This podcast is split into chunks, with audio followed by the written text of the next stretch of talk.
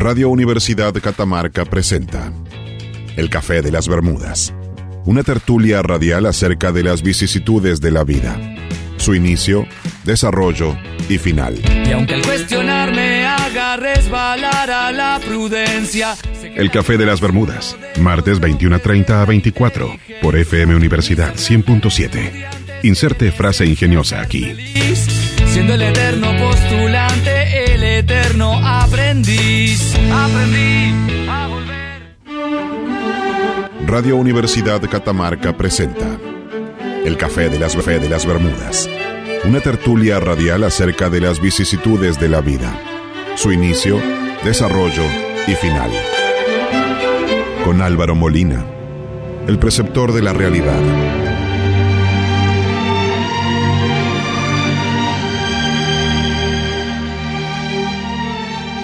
Fernando Daud, el romántico empedernido.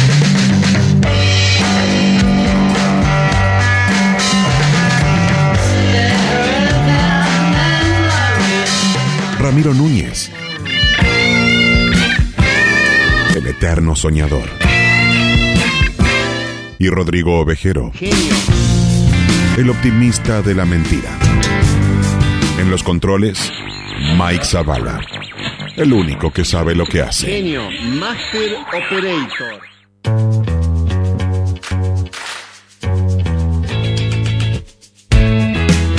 El Café de las Bermudas. Aprendí a escuchar gritando.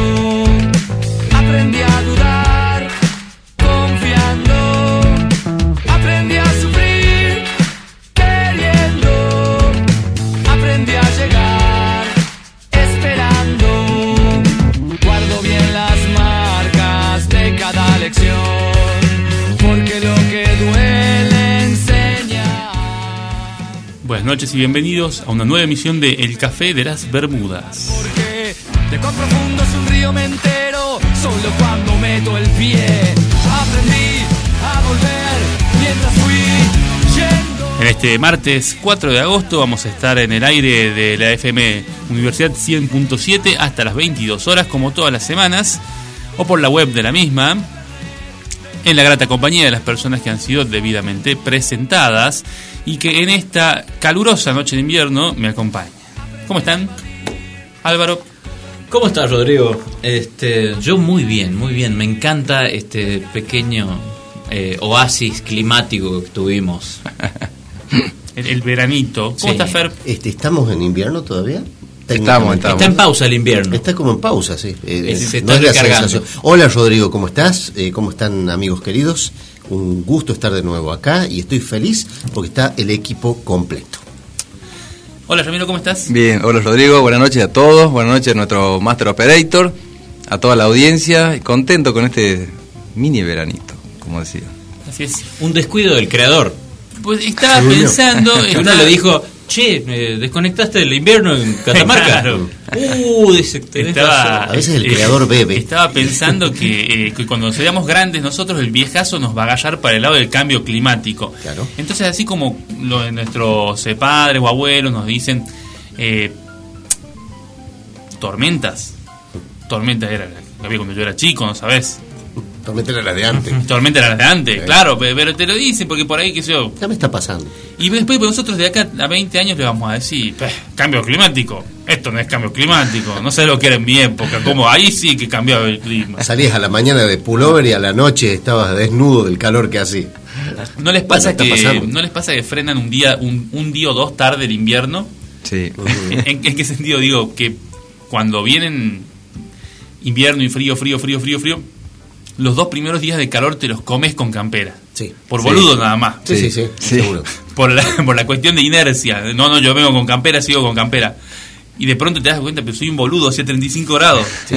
Igual hay que decir que agosto, normalmente en Catamarca, es el mes de los vientos, de la tierra, donde empieza ya la- el- eh, este clima complicadito para, sobre todo para los alérgicos. Sí. Este, y no me ha defraudado agosto, No te- porque desde el largó el 3, digamos, el viento con tierra y, y sigue siguiendo. eh, ante Sigue lo cual estoy siguiendo. muy agradecido. es muy buena. Me ha gustado tu bueno, verbal. Sí, Sí, sigue siguiendo sigue porque siguiendo. estoy tan agradecido. Hoy camino a mi trabajo que queda por allá por el ex regimiento, eh, me comí una bocanada de tierra con barbijo que no se la deseo a nadie. Eh, fue una, una siesta hermosa, la ida y la vuelta, ¿no? Hermosa, hermosa. Pero veo que estás acá con tu mejor cara. Siempre. Y, sin, y sin barbijo. La, me ca- hace- la cara es un mapa, como decía. Eso me hace pensar eh, qué bien que, a ver, teni- habiendo tenido un día complicado, lo estás actuando muy bien a, a- a la alegría. a la No, es que estoy, estoy bien. La Yo cara creo que lo es un estás mapa. actuando como Eh, actuaría un actor de teatro. Eh, bueno, muchos me dijeron que me dedique un poco. Buena conjugación. Que me sale naturalmente, así que sí. Sí, puede ser que te actúe Esta noche vamos a estar charlando de teatro. Oh, qué lindo tema. Qué lindo tema. Todos eh, en alguna oportunidad de la vida tienen o han tenido el sueño de ser actores, Sí. me parece a mí. Sí. Todos, Sí. estamos, estamos tan imbuidos por la cultura de la del cine, de bueno, este, de los medios audiovisuales, que yo creo que es como, como que todos en el fondo tenemos esa, esas ganitas de alguna vez pisar un escenario. eh, y ahora con esto de los celulares y que todos podemos sacarnos fotos y filmar y, y compartir todo en las redes, eh, hacemos un poco de actores, ¿no? Un, poquito, por lo Yo creo menos. que el tema de que la- la- nuestra vida sea más pública, más tiempo, Claro. eh, sí, no, nos hace perder un poco el, el yo original. Tenemos, a ver, yo creo que lo- los que tenemos 40 años por ahí además podemos llegar a tener un desdoblamiento de nuestras imágenes generales y nuestra imagen pública. Sí. Porque lo vivimos el cambio. Mientras que para los que son niños hoy, su imagen será una sola, van a estar acostumbrados a tener una cámara delante todo el tiempo y será una, una sola. Pero es, lindo lo que planteas. ¿Cómo sucede? Que- No sé. A ver, ¿por qué no ¿Por qué sabes? no sabes? No sé, porque así como nosotros pensábamos que nuestra vida iba a ser de una manera y terminó siendo de otra, creo que proyectar la vida de los niños de hoy hacia el futuro eh, puede no ser tan así. Eh, en Ready Player One te muestran un futuro en el cual la autopercepción, para los que les gusta la ciencia ficción, les recomendamos eh, Ready Player One. ¿Cuál era la traducción en español? Eh, eh, Listo, jugador- pelea, jugador el uno, jugador listo. uno está listo. No, No, no, no, no. La pusieron como Ready Player Sí, One. se me hace. correcto. Sí, no, sí, no recuerdo un nombre en español. lo que pasa que es, película. es- es el, está referido al arcade. eh, Y lo que se bueno. estaba planteando sí. era un futuro en el cual las redes sociales o la inmersión que tienen las personas en las redes sociales los lleva a tener una personalidad paralela que es absoluta, absolutamente diseñada. Sí. Este pequeño diseño que hacemos todos de decir, che, no voy a subir la foto que tengo los ojos cerrados, voy a subir esta otra, y así con todo, vos vas mostrando una imagen. Es la idea, bueno, era lo que se planteaba en, en el capítulo de Black Mirror, Claro. Be, Be Right Back, creo que es el capítulo, en el cual te venden un servicio que en su momento premium es un robot al que vos programás con toda la información disponible en redes de la persona que, que en este caso murió. Claro. ¿Qué pasa? Es un robot igual al tipo, pero solo tiene los sentimientos y cuestiones positivas de su personalidad. Lo que él mo- mostró en las redes. Claro, lo que mostró en las redes. Claro. Es tremendo, es muy, muy bueno. Sí. muy, muy- Pero a ver, yo cómo lo distingo a la simulación, que podríamos llamarle como la simulación como algo que incorporamos en nuestras vidas de la actuación, Sí, eh, que es el tema que nos compete. que nos compete. La actuación es voluntaria, es consciente, es un oficio, es un es algo que se aprende y se ejerce con un fin artístico laboral. Bueno, es, por supuesto que lo es. Esa es mi, mi postura, a ver, Sí, ¿qué, no, más, No, ¿qué eh, es la actuación? eh, a ver, yo creo que creo que las expresiones de artísticas, Ajá. en este caso el teatro, la, la- la expresión del, del teatro, el actuar, es, es propia del ser humano, es una expresión de arte. Sí. Eh, se manifiesta, algunos, algunos han hecho una profesión de eso, una manera de vivir con eso, pero creo que está naturalmente en todos el arte de mostrar o de mostrarnos de alguna manera, Sí. eh, porque en, en términos generales a todo el mundo nos gusta ver películas, fantaseamos con películas y específicamente en lo que en lo que teatro se refiere, que es un, un género específico, eh, lógicamente tenés el actor de teatro, el que se dedica únicamente a hacer teatro Claro. como profesión. Pero me parece que, Que es parte de, de- las expresiones humanas. todos son los más respetados, ¿no? Los actores de teatro Eh, por es sus es colegas. una cosa totalmente diferente. El cine, Mm. el cine tiene otra técnica, tiene otra manera de eh, otro mecanismo. Por, a- por empezar, por el hecho de que el teatro es una función continua, mientras que vos en el cine tenés la edición, podés repetir Te tomas. puedes equivocar. Sí, porque hay, a ver, hay muchas películas que tienen tomas largas, pero las tomas largas generalmente no llegan a ser lo que es una, una hora de teatro. Claro. Una hora del... Sí, de todas maneras son excepcionales. Son hoy por hoy hay gente que marca eso, Sí. dice, hicimos una toma continua de 15 minutos, o Sí, sea, además. mírennos. O sea que eso le da más Sí. ventaja en preparación al, Claro. al actor de teatro. Y desde el actor, el hecho de hacer teatro, ¿por qué lo estimula mucho más que en el cine? Porque el que es actor de alma necesita, le hace bien ver la reacción de la gente. Claro, el Sí. público. Entonces vos tenés una devolución inmediata de lo que estás haciendo. ¿Sabés que me gustaría preguntarle a algún actor o, o- o actriz? en el- si alguien hace un programa de entrevistas, pues debería preguntárselo. Es, Lo llamemos a Darín. ¿Hay una posibilidad de que eh, entras en calor con el personaje? Mm. Como un deportista. Un Ah. deportista que de pronto su rendimiento no es, es mejor al minuto 20 o 25 que al minuto 1 porque entró en calor. Y yo me imagino que el actor de teatro, haciendo una toma continua de una hora, por decirte, debe tener un punto de que cada vez se mete, mete, mete más y más profundo en el personaje. Claro. O sea que vos ves la función al minuto 40 y el tipo tiene un nivel de identificación con el personaje que lo hace hiper creíble. Mientras que a los cinco primeros minutos de la obra, para vos estaba actuando bien nada más. Por eso te- tendrá que... Che, Fer, ¿por Sí. qué no le mandas un mensaje a Cristiano? Preguntale si tiene el teléfono de Ricardo, a ver si se quiere eso, comunicar pero- y salir al aire. pero- Tirale un mensajito. Tenemos que decir que ¿Qué? un oyente del programa de lujo estamos teniendo Bueno. en estos últimos tiempos. Sí. A mí no me gusta ufanarme de eso, pero, pero Eh, es muy no, a lindo que sí se me- haya cruzado esa casualidad que nos haya escuchado y le haya gustado el programa. A mí sí me gusta ufanarme. ¿Sí? Y Yo me a decir- afanarme. Lo voy a también, porque no? Lo voy a decir públicamente. Tenemos un oyente de lujo, lujo un jugador muy famoso que después vamos a, a tirar, porque Que conoce actores famosos que nos puedes conectar. Sí, po- posiblemente, posiblemente. El tema de la actuación, el tema de la actuación, de teatro sobre Sí. todo, lo que vos decías, Rodrigo, para mí tiene mucho que ver con el talento. Hay actores que entran en personajes mucho más rápido que otros, tienen una preparación distinta, un método diferente. Este, yo eh, vi una entrevista a Darín anoche que hablaba justamente de eso. Decía cómo te da cancha el entrar en personaje, eh, la mecánica de hacer una obra de teatro todos los días, todas las noches, te genera un ejercicio de que el tipo entra en personaje rapidísimo Haces clic. en el acto. Como vez- todo, ¿no? Como Como todo. lo que implica repetición, Sí. preparación, Hábito. y al hábito, y te va generando expertise. Es un ejercicio. Sí. Es un ejercicio. Aparte- Yo recuerdo mi experiencia en teatro. bueno, después. De- de- para el próximo bloque, por hay, favor. hay un tema que a mí me interesa con el tema de actores, y no es tanto lo que siempre se habla de los buenos actores. A mí me gustaría hablar de los malos actores. Porque, ¿qué pasa? Yo creo que hay gente que ha llegado al teatro y todo por ser memoriosos. Porque vos los ves después Claro. en el escenario y decís, vos tenés una gran voluntad y una muy buena memoria. Por eso estás parado ahí.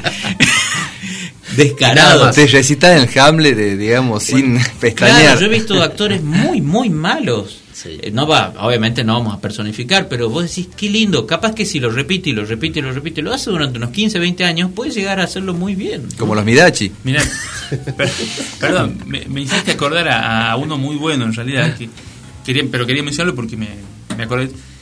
Eh, Juan Pablo Navarro es un actor y, y creo que profesor de teatro de, Muy bueno. de esta provincia. Sí. Y eh, él me dio una mano una vez para presentar un libro, entonces recreó todo un cuento mío en un monólogo. Y es un cuento largo, o sea, Sí. yo lo escribí y no me lo acuerdo completo. Y él se acordó de todo, a ver, yo lo escuchaba y más o menos lo iba construyendo, no era textual porque él le imponía sus propias cosas, pero era muy similar. Se memorizó una cosa de de ocho páginas. Sí. Un, un- un cuento que en un libro ocupa ocho páginas Claro. se lo memorizó. Mierda. Pero bueno, yo voy a que, a ver, memorizarlo está que- muy bien. es que está digo, muy no bien. es- no es- Habla no de es que poco. sos una persona así, muy, muy, Muy metódica todo. Pero interpretarlo, Sí, ahí es donde yo digo, wow, o sea, Bueno, La interpretación es otra cosa. A mí me sorprende la interpretación Sí. y también la memoria sí me sorprende, que digo, uy, yo no podría. Justamente es como que se duplica la dificultad. Sí, sí, sí, eso Por- es lo que hace un verdadero profesional. Un verdadero profesional no solo se memoriza todo, sino que además lo interpreta, o sea, trabaja con una parte más, si Claro. querés, mecánica de la mente y con una parte más creativa. A mí me, me impactó mucho cuando vimos eso eh, desde adentro en la última película de Quentin Tarantino, cuando habla de Once Upon a Time in Hollywood y se lo ve sufriendo a él, preparando el personaje y también se lo ve con los auriculares, escuchando la letra, practicando, practicando, practicando, porque él tenía que aprenderse de memoria la letra Claro. y después lo ves formando el personaje, enojándose, o sea, Sí. es como que qué cara pongo Hay cuando una- digo esto. Hay Es una la- parte, la él está, está bueno que se habla porque hay una parte cuando está filmando la, la película Pulp Fiction, donde está bailando John Travolta y la actriz, ¿cómo se llama? Eh, Uma Thurman. Uma Thurman, y él atrás de escena está bailando exactamente igual que John Travolta. Increíble a, a Tarantino. Tarantino. Y está bailando así, vos decís, que- Sí. como dice Álvaro, el, ti- el tipo creando el personaje diciendo así tienes que hacerlo. digamos. O, eso, o así Sí. lo siente. Bueno, eh, yo digo que la- la- el, el tema de la actuación eh, es natural y algunos lo, lo manifiestan a muy temprana edad.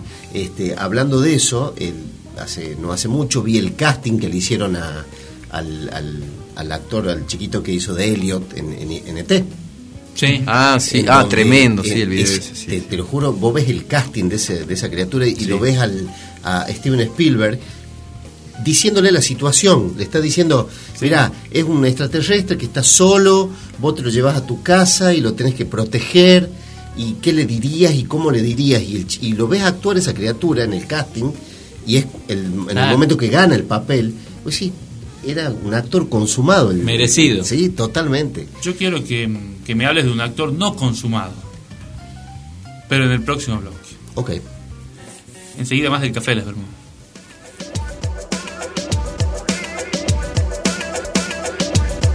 Pensar que no dijo nada El café de las Bermudas. la mañana que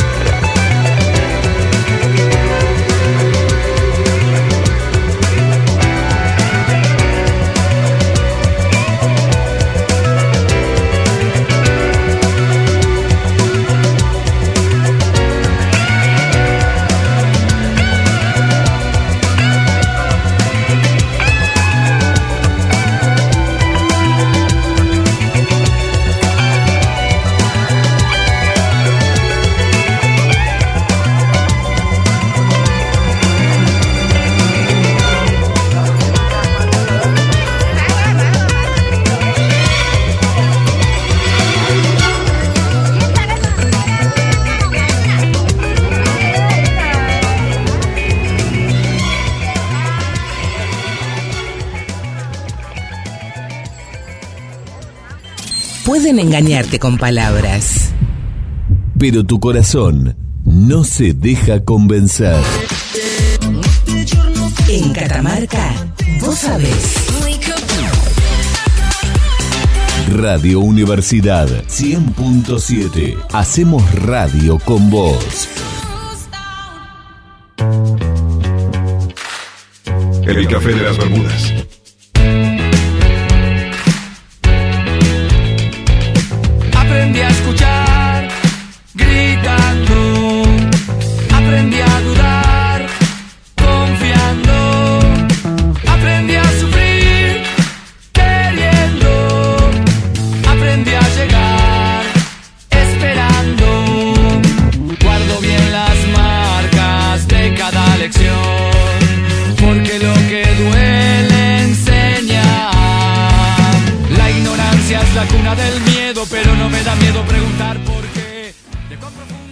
Continuamos con más del Café de las Bermudas a través de FM Universidad 100.7.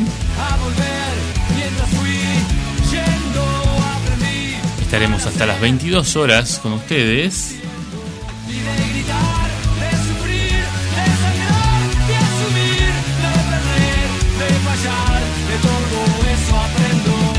Pueden contactarse con nosotros por el, el siguiente medio. Los siguientes medios. Los siguientes medios. 3834 68 60 17. Ahí tenemos nuestro grupo de WhatsApp, Los Cafeteros, donde pueden entrar, conectarse e interactuar con todos los oyentes. ¿Con ¿Cuánto? 1500 ya tenemos en el grupo. Queremos correr un par. Epa. Más de re- 1500 seguidores en Sí, Facebook. eh, en Facebook. Ah, bien, bueno, le pegué por lo menos. Nuestro Facebook, Instagram y nuestro canal de YouTube como el Café de las Bermudas. Hoy estamos hablando de teatro. Y un miembro de este programa eh, va a contar una, una maravillosa historia que deja en evidencia todas las aristas, las, las múltiples aristas del espíritu humano. Fernando. Ah, yo era. Sí, eras vos. Todos tenemos anécdotas. Contame Bueno, de tu. Vos sabés que no sé si es una maravillosa historia. Ah, bueno. Es una historia como tantas historias, pero eh, simplemente es la historia de una de, un- de algo que no se que no se que no sucedió. La historia de un fracaso. Eh, toda la vida quise actuar. Toda la vida mm, fue un sueño, fue un, anhelo, una fantasía. Este, y por una por circunstancias eh, que no vienen al caso, termino en un grupo que estaba por presentar una obra de teatro. Eh, los ensayos para la obra de teatro se extendieron por más o menos dos años. Eh, no era Shakespeare, claro, era una comedia costumbrista, eh, muy simple. No quiero dar mayores datos porque no Sí. se me enoje nadie. Claro. Eh, la cosa que cuando se estaba por estrenar la obra no se estrenó nunca. Entonces mi, cader- mi, mi corta carrera quedó trunca. Tu nonata carrera. No nata carrera, o sea, terminó antes de empezar. Neonata. Pero ello, ello, este, ¿qué es lo bueno de esta, de esta experiencia?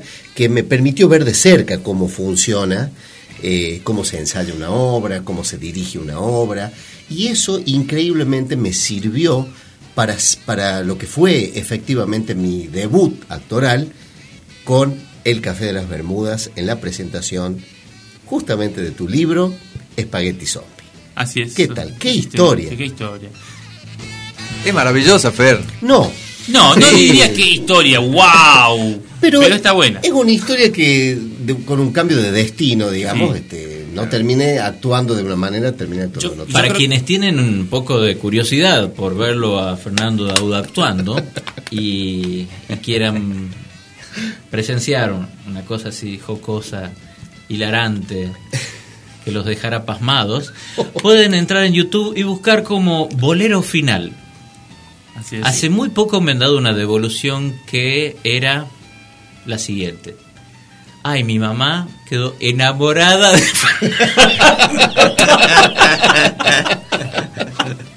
Fernando enamora a las madres. Ay, Qué ¿Qué, lindo edad, qué edad la de la señora? Esa perdón? fue mi siguiente Ah. pregunta.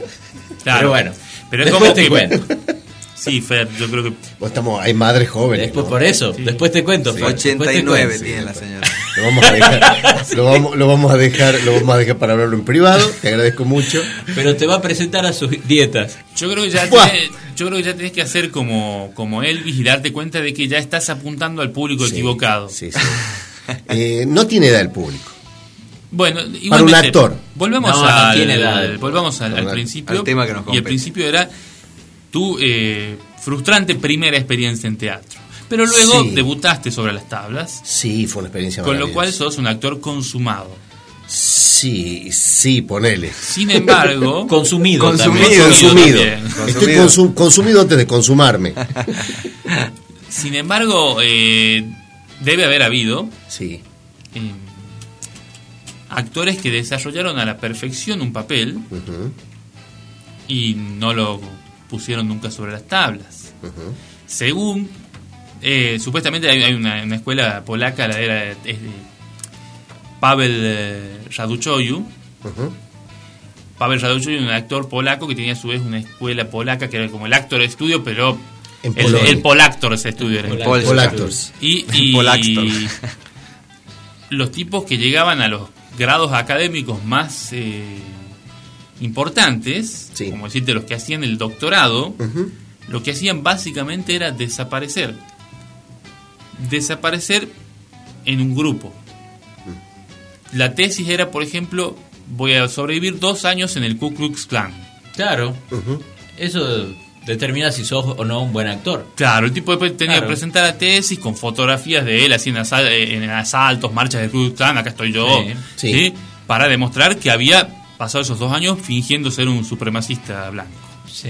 Y no lo habían golpeado sus Eh, otros compañeros claro, supremacistas claro, blancos. los- de verdad. Los mejores actores del mundo son los eh, que se infiltran. Claro, eso estaba pensando. Los Los, infiltrados. doble, los doble agentes. Claro. Vos imaginate que, que en la CIA deben tener clases así actorales. Sí. Bueno, muchos espías terminan siendo actores, incluso, este, me imagino, porque se han infiltrado tantas veces que terminan este, eh, eh, conociendo cómo es cada uno de las. A mí me mata- Bueno, pero eh, hablando de eso, hablando de eso, no es, no es, no estamos alejados de, de una de un método, de una manera de hacer las cosas que tienen en teatro y en el cine, que es de tener asesores de gente eh, que tiene que ver con lo que se está por representar. Claro. Este, yo recuerdo, por ejemplo, en el, eh, creo que De Niro, en el que contaba que en el set del Padrino había, tenían dos o tres ahí, no, de buenos muchachos era. En, en- en- en- cuando estaban filmando Buenos Muchachos, tenían dos asesores que habían estado en la mafia, que les decían Realmente Ah, habían sido- mirá. realmente habían cosa, que claro. había esto fue así o, o los orientaban de cómo tenía que ser más Claro. veraz el papel de, Claro. de Eso es importantísimo. Yo recuerdo una vez cuando eh, Rodrigo estaba haciendo de, de agente secreto y cuenta en el, en el radioteatro improvisado que hacemos en el Café de las Bermudas, hay un radioteatro improvisado que se llama Espías. Y ahí Rodrigo cuenta que él había estado dos años trabajando en un McDonald's y, y que le retruca a Buffer que era como que no estaba infiltrado. ¿eh? Había estado trabajando en serio. en serio, no es que estabas infiltrado. Esto de- Les recomiendo escuchar Espías, el radioteatro Muy buen improvisado. radioteatro. Esto, esto de esto de infiltrarse y actuar para infiltrarse. no, me hace, me hace acordar. yo siempre digo, qué mal actor que es James Bond. Porque el tipo está, eh, supuestamente vos sos un espía, un agente secreto, tenés que ser discreto, pasar de Tiene desapercibido. un cartel en la frente Este que dice, llega, "Soy- hola, soy ¿qué tal? espía". ¿Quién es el señor Bond? James Bond. Falta que le dé el DNI nada más. Sí. Bondiola. Sí. Claro. No sé si no lo da, ¿no? Y después eh, Salvé, Y- y ya salvé va el y- planeta el año pasado. y, y- y se chapa y se chapa la mina del villano Claro, le gana la mesa de póker, voy a sí. hacer todas las cagadas que, que- Es un compadrito. es un pésimo agente secreto Sí, y un pésimo actor por, por, por ende ni siquiera se inventa un nombre como no sí James Bond viste ahí me, le- me llega la guía de teléfono James Bond James Bond Sí, el tipo que juega juega al, al póker con las cartas dadas vuelta. James Bond juega al póker con las cartas dadas vueltas Exactamente. Este Y mira vos, de, de Born Identity, estoy viendo el efecto espejo, porque de Born Identity, que es el que dicen que es el James Bourne de los norteamericanos, Sí, Jason Bourne, Sí. no sabía su, ni él sabía quién era. Sí. Sí. Había perdido Y la nunca memoria. nadie supo quién era. Bueno, los buenos actores deben tener cuestiones así eh, medio psi- psicológicas de decir, a, a ver, el tipo actuó, hizo de, de un golpeador o un abusador. Y en el medio de que estuvo cuatro meses haciendo esa película, la golpea a la mujer. Y el tipo debe plan, debe, debe, te- debe, debe, debe de la existir el- producción. no, debe existir el fenómeno ese, Sí, eh, en sí. cierto nivel de actuación. debe- de- seguramente sí, seguramente sí. Bueno, Uno- tienen, tienen un montón de un montón de asesores los tipos, sí, eh, psicólogos, eh, psiquiatras, cuando hacen esa clase de papeles. A mí lo que me impresiona, además de los de- del tema de la memoria y además del tema de la memoria y del tema de la interpretación es cuando ellos dicen yo voy a modificar mi físico para hacer este papel.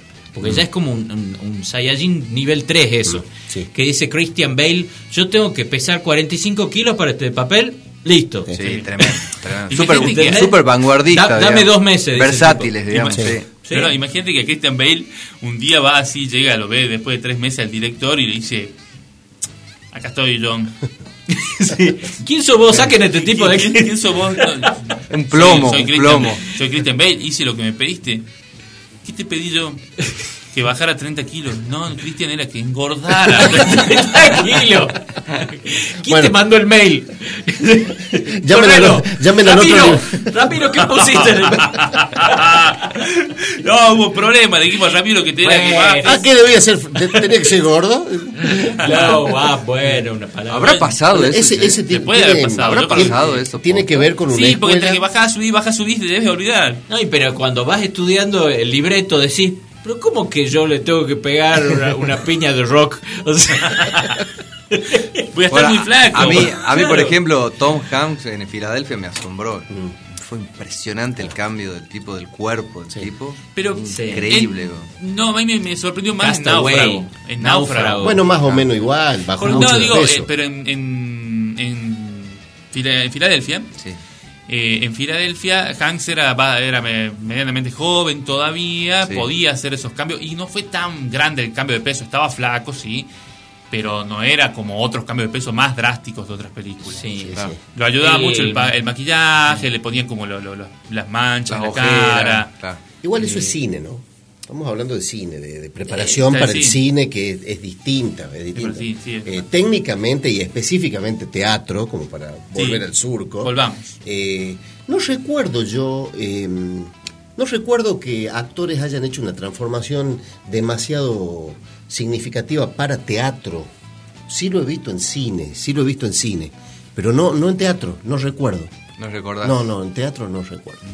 No, yo creo que no la solían hacer y que no es algo que pedían los personajes. Como que- el- yo creo que el, el teatro tiene esa cosa también de, de que se ve tu, tu capacidad, tu Va por el otro lado. arte, va por otro lado. Sí. Es como que, parate, a lo sumo, qué sé yo, si tenés que hacer de Perón, bueno, te voy a poner una peluca, te lo voy a hacer, pero no te voy a pedir que engordes ni nada. Sí, sí, el teatro es como más imaginación.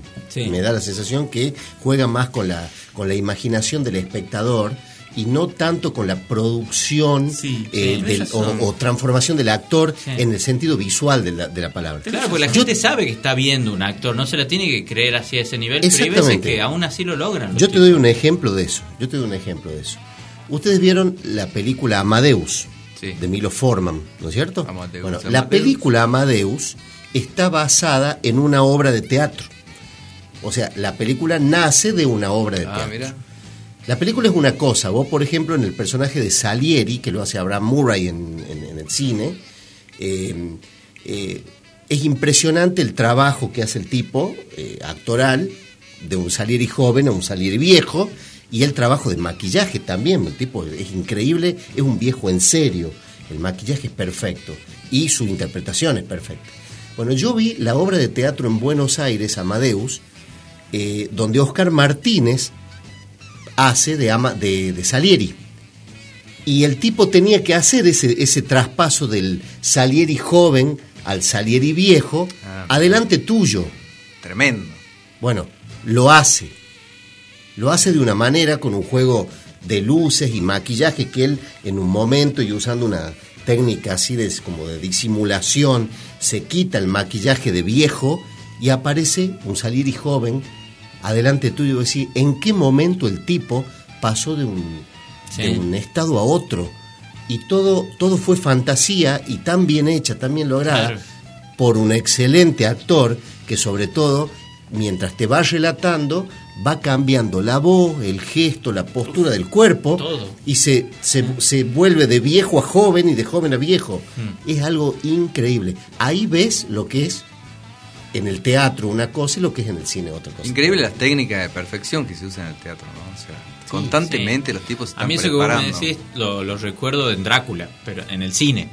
Porque la interpretación de Gary Oldman, Gary si no me equivoco, eh, es increíble porque no es solamente los efectos especiales, es un viejo. Sí. Y de golpe aparece así, vos decís, wow, ¿cómo, Bueno, cómo hizo esto? te das una idea de lo que es la diferencia de un profesional y de- en este caso un gran actor como Gary Oldman. Que es lo. A ver, todos podemos hacer de viejo, caminando mal, qué sé yo, pero lo estaríamos haciendo de. Vos lo ves a Gary Oldman y, no- y decís, se mueve exactamente. Se mueve más como un viejo que los viejos mismos. Claro. Cuando Sí. los tipos llegan a, a- a cierto nivel de. Sí. de- De Saiyajin número. no, de, de- Lo de- de- complicado, creo que- logro del personaje. Sí. Lo complicado también es cuando vos ni siquiera tenés que crear un personaje, sino que tenés que interpretar a otro, ¿no? Y lograr que el que está de- al frente tuyo se crea que es el otro. A mí me pasó eso, lo recuerdo, cuando vi una obra de teatro que se llama Borges y Perón, que actuaban Víctor Laplace y Jean-Pierre Noer. Y en esa obra, vos decís, bueno, voy a ir a ver una obra donde seguramente van a hablar de política, de ideología, vamos a ver qué onda. Y a los 10 minutos son Borges y Perón. Sí. Y vos estás como por una ventana escuchando una conversación entre Claro. Borges y Perón y vos ya estás metidísimo y está Tremendo. tan bien escrita, tan bien interpretada, tan perfectas las luces y todo, y tan bien puestos ellos, las caras y todo. Y eran Borges y Perón, era increíble. Eh, y eso me ha pasado en cuatro obras de teatro en todas las que he visto, digamos. Tal cual, Eso es Y el teatro. lograr que ya no es más, no es más él. tal cual. Eso, el, eso, el teatro tiene esa cuestión muy fuerte, eh, muy fuerte en el sentido de estamos todos sentados viendo otras personas y de pronto, eh, porque el cine tiene esa cuestión de que vos podés plantear, no, esto es como una ventana. ¿bien? Sí, sí. En cambio el teatro vos sabés que no es ni una ventana ni nada. Es gente que vos estás viendo ahí que está actuando y sin embargo llega un punto en que lo comenzás a creer. Eh, y bueno, esa, eso es genial. Y esa, esa, que, que- esa credulidad que te provoca, esa suspensión de la incredulidad que te provoca, eh, es muy fuerte en el teatro. Es muy, muy requiere de, de- de- de- de una técnica que no, no debe ser nada fácil. Ese es el placer del teatro. Vos a, a la hora de empezar, al ratito de empezar la obra, que te logren meter adentro de la obra y que vos, vos estés viviendo las emociones que, que, que- que viven Sí. los actores, eh, es lo que hace que el teatro es tan maravilloso. Tendríamos Eso que tener eh, espectadores para el radioteatro, ¿no? Las veces que lo tuvimos es muy lindo eh, Sí. ver a gente que la está devolución. viéndolo, claro, que se está Bueno, riendo. Yo lo experimenté modestia, modestia Con el aparte. latino. Con, con, con el- lo que hicimos esa vez con la presentación de Sí, tu libro. eh, sí. Mínimamente este, com- comprendes de qué se trata el tema de la devolución, Sí. de sentir que algo que dijiste y dio gracias, se rieron, Sí. eh, no solo por lo que vos sabés de memoria decir, sino por cómo lo dijiste tal vez lo que, lo, que, lo que dio gracia. Porque por ahí otro lo dice igual y no da la, la misma gracia, posiblemente. Mm. Este, no, es, es una experiencia muy linda realmente. ¿Les parece conversar acerca de experiencias personales como espectador o de alguna otra manera con el teatro, que no sea actor? Me parece lo que vos quieras. Bueno, enseguida más del Café de las Bermudas. El café de las Bermudas.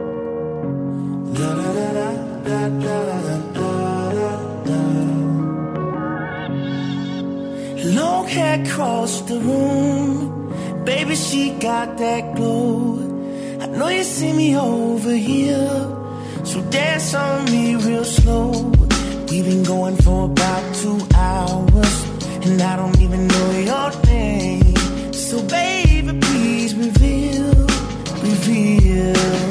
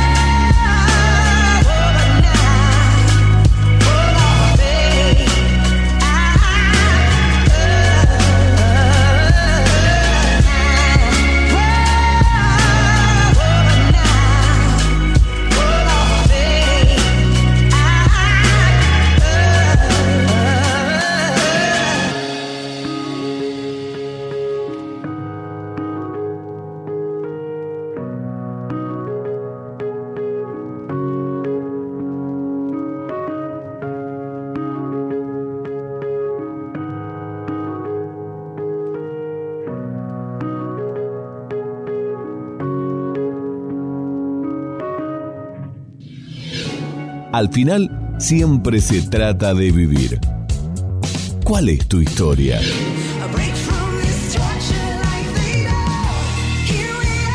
Radio Universidad 100.7.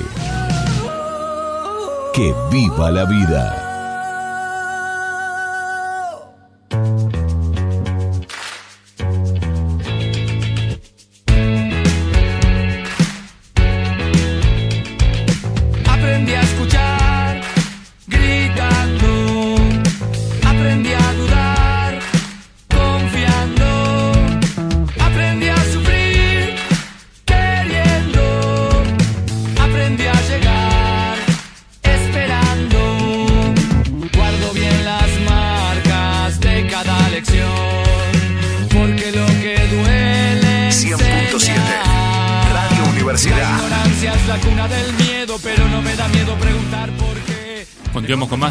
De las Bermudas. Solo cuando meto el pie, aprendí a volver mientras fui. Estamos conversando de teatro. Ustedes pueden comunicarse con nosotros por las siguientes vías. 3834 68 60 17 nuestras redes sociales como el Café de las Bermudas y nuestro canal de YouTube como el Café de las Bermudas. Un dato al margen.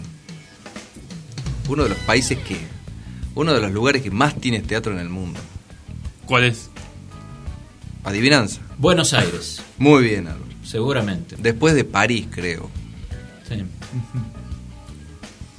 El teatro Es- es muy el- probable, el, muy teatro probable está muy arraigado acá en la cultura argentina. Para mí la, época del auge del teatro, este, en ese momento Argentina picaba bastante en punta dentro Sí. de lo cultural a nivel sigue, mundial y Buenos sigue. Aires estaba ahí al nivel de París.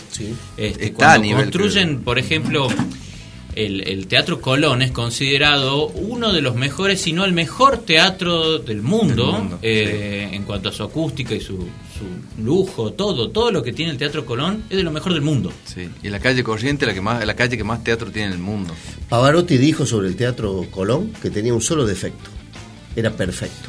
Tremendo, tremendo. Entonces eso lo obligaba, lo obligaba al, al cantante lírico, al... Igual es como que Pavarotti debe haber sido medio coelo para sus críticas a los teatros, ¿viste? Eh, Tenía no, el no, me, no animaría perfecto. a decir eso. No sé, sí. Tenía, No el, me- per- tenía el defecto de ser perfecto. No me animaría a decir una cosa así. salió, salió a buscarse a sí mismo y se encontró. A mí me recuerda a las entrevistas de trabajo, cuando te preguntan, eh, dígame un defecto. Claro, soy demasiado honesto. Soy demasiado autoexigente. La puntualidad me ha Ah. llevado a perder más de un amigo. Por suerte en las entrevistas ya no se pregunta eso. De todas maneras, Sí. eh, es reconocido mundialmente en el, mu- en el, En el mundo. en En el el mundo. mundialmente en el mundo. Date Eh, gusto, date el gusto me- de la redundancia. Me lo di, me lo di. eh, de que es un, es un gran teatro y está en un nivel superlativo. eh, Tiene, un, tiene una mal Carl conformación. Sagan en no hablar del Teatro Colón en la sonda Voyager, porque se merecía ser conocido a nivel Claro. interestelar. Sí. Tendría que haber mandado por lo no menos una nombra el Teatro foto. Colón la sonda Voyager. ¿No lo nombra? ¿Estamos No seguros nombra, que no lo nombra? No lo nombra. No lo nombra. Es el deber de todo nerd, si usted es un nerd en potencia, tiene unos 14, 15 años y está tratando de estudiar todos los datos inútiles que lo van a llevar a convertirse algún día en un nerd, es importante que sepas y estudies qué decía la sonda Voyager, qué información llevaba, qué música enviaba, y vas a poder ganar en conversaciones de amigos, haciéndolos quedar a todos como unos ignorantes. Ganar significa. Llevaba temas de los Beatles, por empezar. Ganar significa. El señor Rodrigo. puede hacer los Beatles y el Voyager. Claro, pero vos, vos no podés hacer Carl Sagan Sí. y las cosas. Claro. Carl Sagan y las cosas no, No. eso no se puede. No, Álvaro, es muy nerd, ya te dije. Yo No insistas, bloque, Álvaro. Yo quiero No, mi bloque. no. No, Álvaro, no Bueno, insistas. Podemos Los hacer la física cuántica y las Los cosas. Beatles son cool. Carl Sagan no. No, pero Carl sí. Sagan se peinaba como James Brown sin ser James Brown. Yo cierro en la ciencia y las cosas. Bueno, puede ser. Bueno, Bien. Sí, Fernando, eh, no, eh, eh, hablando, de- hablando del mundo del teatro, estamos obviando decir de que hay dentro del teatro géneros, subgéneros, hay distintas clases de teatro. Recién en el, en el, en el interbloque, en la pausa, estábamos conversando de los musicales. Hay un... ¿Qué hace que los musicales sean, como, como está pasando en Broadway, eh, eh, co- como, sucede en Broadway en, Nueva York o en Londres, musicales que hace años que están en cartelera y siguen y siguen? Y vos decís, ¿qué, qué tienen para que.? ¿Por qué no ponen otra cosa? ¿viste? Sí, es como. Sí, no sé qué le gusta tanto a la gente de los musicales, la verdad, no, no, no, no es un género que a mí me... A mí me gustan los musicales. Fer, nosotros que somos del Club Nueva York. Sí, Club Nueva York. Tengo que contar. Tenemos reunión el viernes, Sí, tenemos reunión el viernes, ya lo vamos Sí. a llevar al, al- Álvaro, No te olvides la al- toga. al to- doctor Niego. Álvaro, presta atención que los señores que fueron a Nueva York están por hablar, por favor. Sí, No, está con Carl Sagan chateando. Eh, no, vos sabés que cuando estuve en, en Nueva York eh, conocí una persona que me recomendó eh, una obra de teatro que se llama eh, El Fantasma de la Ópera. Sí. Bueno, y ahí me contaba esta persona que me la recomendaba, era obviamente todo en inglés, no iba a entender nada, por eso no fui. ¿Te la recomendó en inglés? Sí, me la recomendó en inglés, me dijo que es la obra más vieja de, de Broadway. Ajá. Eh, eso nada más. De hecho, Eso, el- eso es lo que le entendiste, el digamos. protagonista ya es fantasma, efectivamente. Eh, primer actor. No sé si la vieron, el Fantasma de la Ópera, era acá, te- no sé, en algún claro, lado. yo, que yo, perdón, ahora me siento como muy, muy mal, ¿no? Porque el señor dijo, cuando fui a Nueva York, me, me, me- me dijeron andá a Broadway a, para... Yo, yo, perdóname, Ramiro, ¿no? Espero que podamos seguir siendo amigos después de esto. Yo voy a contar una historia de cuando fui al Teatro del Sur acá. Acá pasando la Güemes, nada más, ¿no? Ah, que fuiste al Teatro del Sí. Sur. ¿Qué te pasó? No, no A la vuelta de la zona roja. veces. No, porque a mí me, dentro de todo voy a, a- a ver obras de teatro. Sí. Eh, es- trato de tener la costumbre y y bueno he tenido eh, he visto obras catamarqueñas muy muy lindas realmente y he visto otras eh, que eran medio feas y otras que eran bastante extrañas Sí. Y me pasó de haber visto una, una, una obra de teatro en particular que básicamente la situación era la siguiente yo estaba en el hall de entrada del Teatro del Sur ¿sí? cuando de pronto se apagan todas las luces y viene un grupo de gente trayendo en andas una mujer desnuda y la tira sobre una mesa, la ilumina directamente la vagina y todos nosotros parados ahí viendo. Yo estaba con, con- con mi pareja de aquel entonces. eh, todos nosotros choqueados, ¿me entendés? Yo tenía que decir, "Che, Pasmados así. Boludo, o sea, ni una menos. Eh, la obra de teatro comenzaba así. La obra de teatro comenzaba así, ¿viste? Y- Impactante. impactante. Show. Impactante. Impactante. Yo siempre me Vos- imagino la mesa en la cual están ideando eso. ¿Viste? Bueno, escucha. Porque esto solamente no, iban dos segundos de obra. Y la, la chica que estaba ahí con, con, con- con- con la vagina dándonos de, de- de Sí. frente, Sí. Guiñando el ojo. es como que pare un bebé, un muñeco, claro, todo ensangrentado.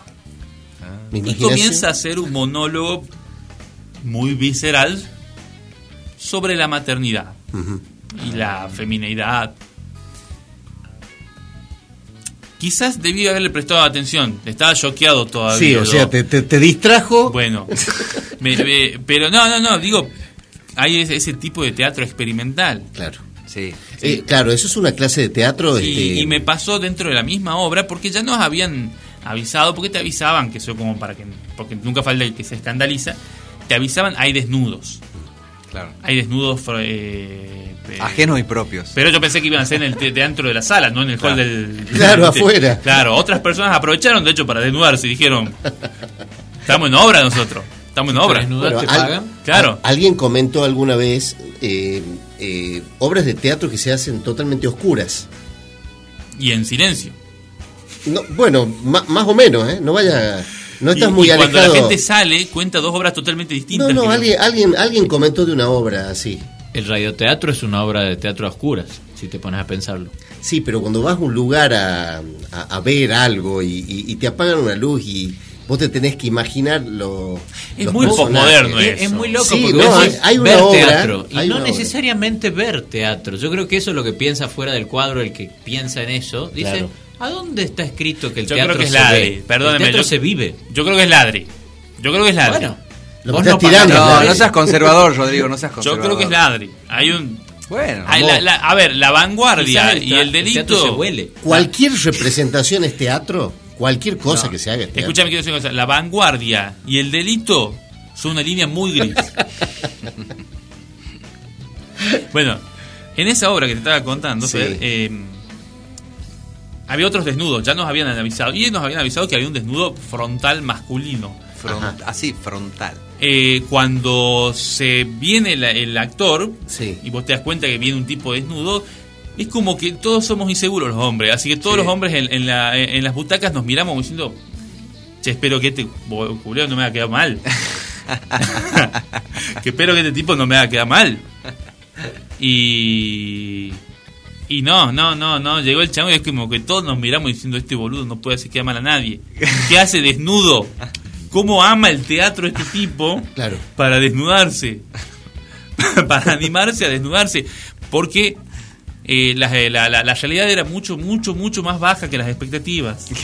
Vos tenías expectativas. Todos teníamos expectativas. Ah, sí. Misterio al pedo. No, no cumplió con las expectativas. Claro. Rodrigo, el desnudo del muchacho. No, no. Lo lamento. Expectativas de las damas, me imagino, y temores de, los de los hombres. Pero esto de no ver nada, vos sabés que hay, hay oyentes que nos escriben y nos dicen justamente este teatro se llama teatro ciego. El teatro ciego. El teatro ciego y gente que, que nosotros respetamos, oyentes interesantes, inteligentes, nos dicen lo recomiendo muchísimo. Y vos Sí, sabés que yo confío sí. en esos criterios. Sí, sí. Este, porque para poderme transmitir una historia sin que yo vea nada, tiene que ser muy grosso. Está- debe estar muy bien hecho en efectos especiales, los diálogos, los movimientos. Bueno, efectos especiales no sé en, en cuanto a De sonoros. sonido, claro, los efectos Sí, especiales de sonido, por supuesto. Sí, sí. Claro. justamente. Bueno, Disney- el Hoy teatro está redundante, Fernando. Disney roba con eso un montón. Disney, perdón, roba Claro, con- en los, este, digamos, en los parques. Ah, ¿En qué sentido? Claro, Perdón. apagan la luz, viste, hay un tren, hace un montón de efectos, qué sé yo, todos No, oscuras. es, no es lo mismo. que nosotros somos pobres, primero. No es lo mismo. Yo nunca estuve en el parque Disney. Yo tampoco. Aún. ¿Y cómo sabes entonces que Y lo vi en, apagado? y lo vi en YouTube. Pero aparte de- no es lo Ah, mismo bueno eso, de lo ¿no? que dijo Fer Álvaro, no es lo mismo para nada, porque lo que dijo Álvaro era teatro a ciegas, no Teatro ves nada, y vos acá un montón de efectos, No, apagan ojo, las luces, no. Pará, ojo, porque me voy a subir a eso. A. Una Piratas en el Caribe, Sí. vos tenés actores y tenés vos te Claro. estás moviendo y te tiran agua, no es un teatro con esteroides, Pirata del Caribe, de te estoy hablando de la, la- de la atracción. la atracción Un de Jurassic Disney. Park, Un. Jurassic Park. Y es- es como una obra de teatro en la cual vos vas en un carrito moviéndote por dentro del Rodrigo. escenario. Escuchen, Bueno. en, en la, en, la- Escuchen, en- en Lo el, dice nuestro maestro Pérez. en el link teatro teatrociego.org Sí. dice lo que ves cuando no ves.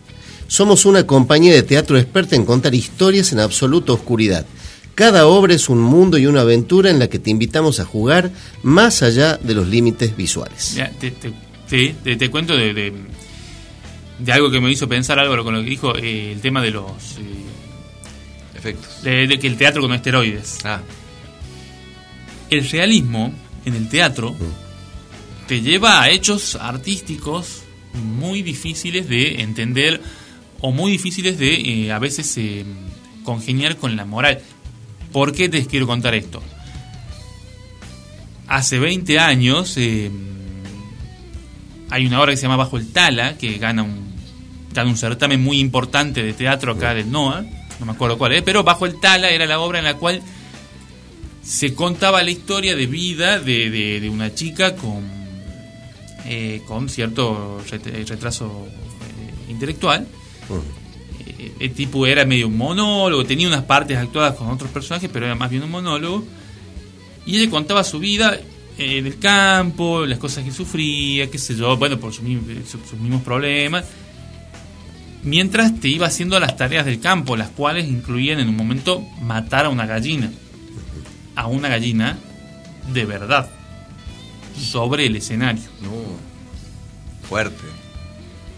Fue un lío grande porque imagínate la gente dijo están matando una gallina o sea y el, el director planteó esto es lo más realista posible por un lado segundo todas las noches después de la función celebramos con una cazuela donde comemos a esa gallina Comen esa gallina. Y yo le haría otra pregunta al público. Le diría que levante la mano el que no comió pollo en el último mes.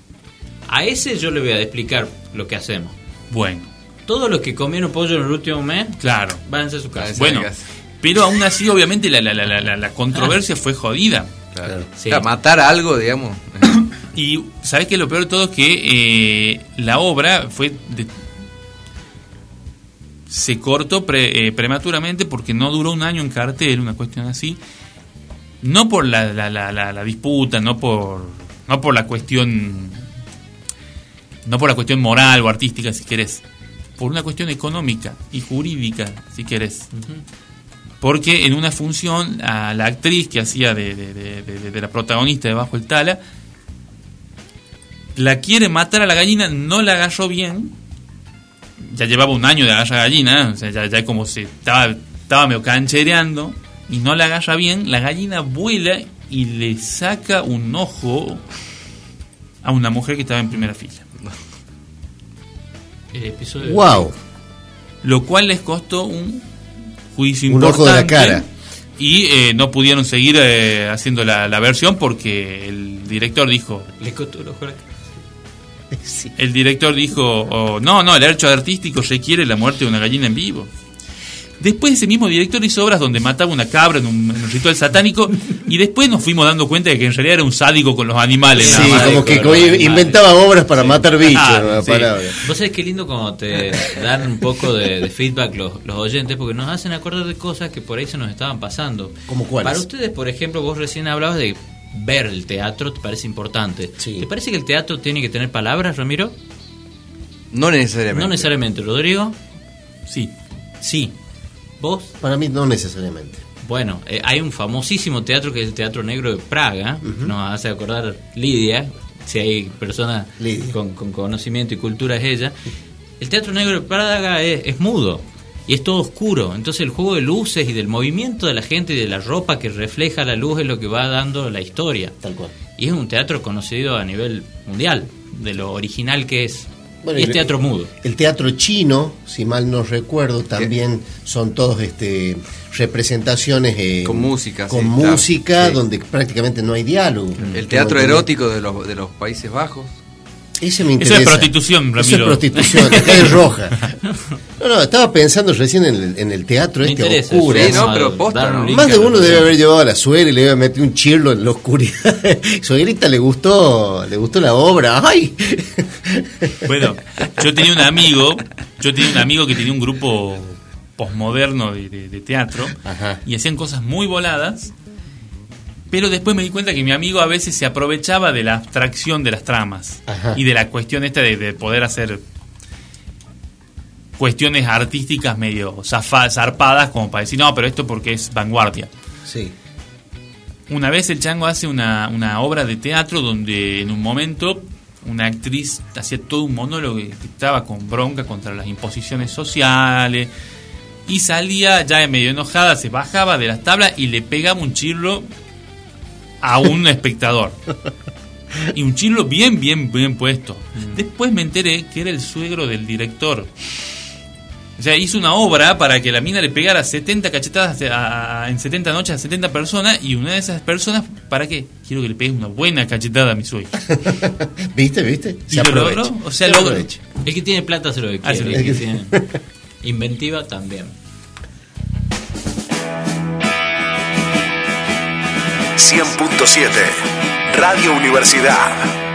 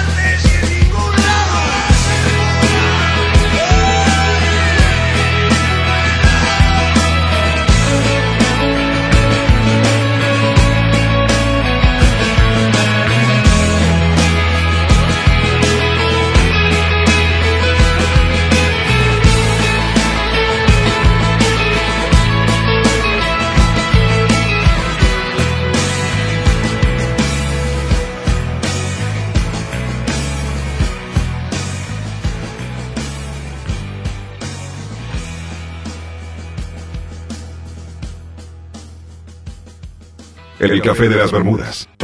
Radio Universidad Catamarca presenta El Café de las Bermudas. Una tertulia radial acerca de las vicisitudes de la vida.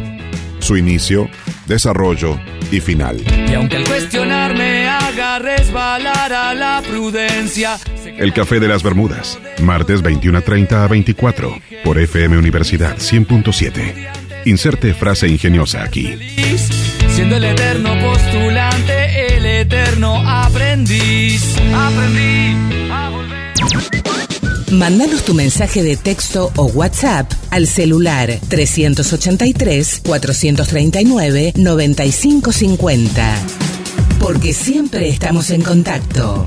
Radio Universidad 100.7. Hacemos radio con vos. El Café de las Bermudas.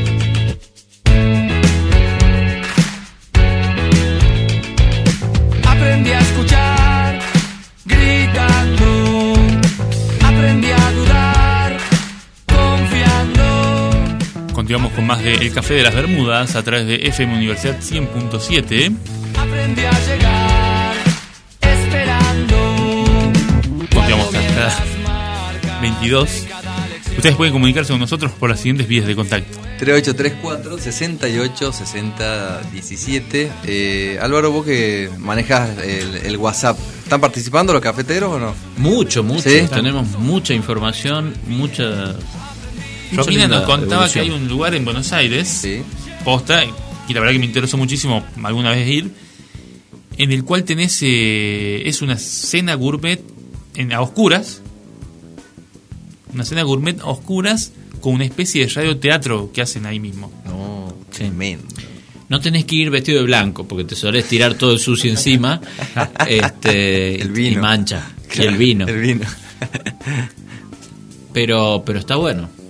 Me imagino, está buenísimo. Yo si voy a Buenos Aires, esto está agendado. Sí, es un está Sí, bueno. sí, sí. Experiencias así hay que vivirlas. Voy a abrir un inciso ahí. Ajá. Eh, el famoso café concert. Va a ser una incisión. sí. El, el famoso café concert Sí. fue un estilo, eh, sí, lo sigue siendo de alguna manera, eh, pero era muy, muy este, popular en, en- en la década del 70, en los 80, Sí. donde justamente eran, eran lugares donde vos ibas a, a tomar algo y, Y ver tenía- una y tenías una obra de teatro.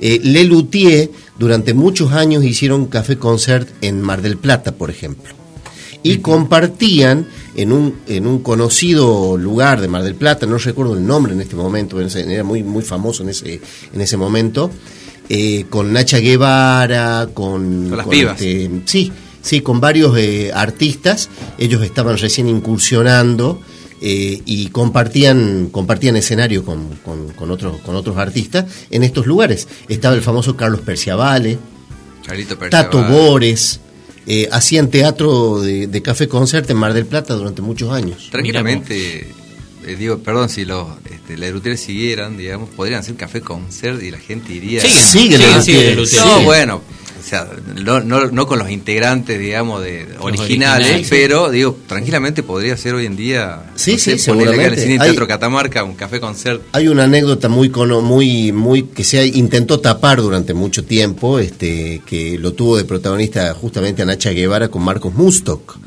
que hace poquito falleció de Lelutier. Eh, en, en, en ocasión de, de una noche de café concert, eh, Nacha Guevara, eh, perdón, Lelutier se pasaron del horario que, que, que tenían que terminar la función. Y a esta señora parece que le dio un ataque de nervio y rompió una botella y se la clavó en la cara a Marcos Mustok, provocándole una herida que fue lo que lo obligó a usar barba. ¿Qué le quiso dar un beso? ¿Qué pasó? No, lo quiso matar. Quiso matar. No, digo, él Eh, le esto quiso dar un beso originó, a él. esto lógicamente eh, lo denunció, lo denunció Marcos Musto y tuvieron muchos años de conflicto con esta mujer. Mirá vos. un datito, Habrá querido, un datito avanzar, de color. querido avan- avanzar eso sobre ella. quiero saber algo del bloque anterior, porque Sí. me Sí. quedé pensando en esto de lo. El teatro- ¿Cómo decís erótico? Teatro y yo me queda, me queda dando vueltas. Digo, ¿cómo es esto del teatro erótico? Nunca había Teatro. escuchado. Con la, con la llegada en los años 90 de la legalización de la prostitución en los Países Bajos, digamos, lo que era la ex Holanda, ahora Países Bajos, eh, bueno, la gente empezó a, digamos, viste que Fer decía que el teatro es una expresión de arte, y decimos, bueno, ¿por qué no vamos a hacer un tipo de arte erótico en teatro? Y en en Amsterdam y en otra ciudad de Holanda, no me acuerdo cómo es el nombre ahora, este, no es Anderlecht, Anderlecht es el equipo. Bueno, se crearon pequeños teatros, muy pequeñitos, ponele de 50 personas, con obras que comprendían eh, básicamente eh, todo lo que se pueda manifestar en la sexualidad, digamos, ¿me entendés? Este, hasta, digamos, eh, hasta la penetración, bueno, de todo, digamos, de todo, un- de todo un Al poco. infinito y más allá. Claro, y la gente se sentaba y, no sé, en 40 minutos, una hora, disfrutaba, digamos, de una... Una, una porno en vivo. Eh, No, no sé si porno, pero era como mucho más cuidado, con las luces. Sí, sí, seguramente. era realmente una obra de teatro erótica, sí, Claro, erótica, eh, digamos, no softcore. No, tampoco hardcore, pero era como era... ¿Cuál, cuál era la política de la, la política de estas eh, productoras de teatro con respecto a la tolerancia a la masturbación en el público? Es como no, estaba prohibido. No, no, claro, no, no, no, no, no, era, eh, perdón Álvaro, era como, Porque- realmente era un teatro, vos ibas, te, cuidado, te sentabas y... Lo cual nos lleva a otro tema que me parecía interesante tratar, el público del teatro. Porque el público de teatro es un público diferente.